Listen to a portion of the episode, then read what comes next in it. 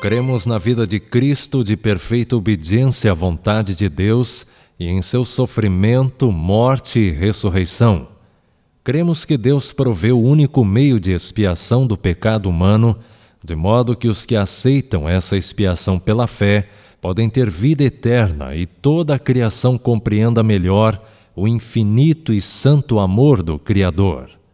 Esta expiação perfeita vindica a justiça da lei de Deus e a benignidade de seu caráter, pois ela não somente condena o nosso pecado, mas também garante o nosso perdão.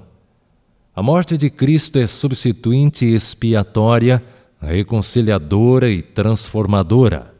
A ressurreição de Cristo proclama a vitória final sobre o pecado e a morte para os que aceitam a expiação.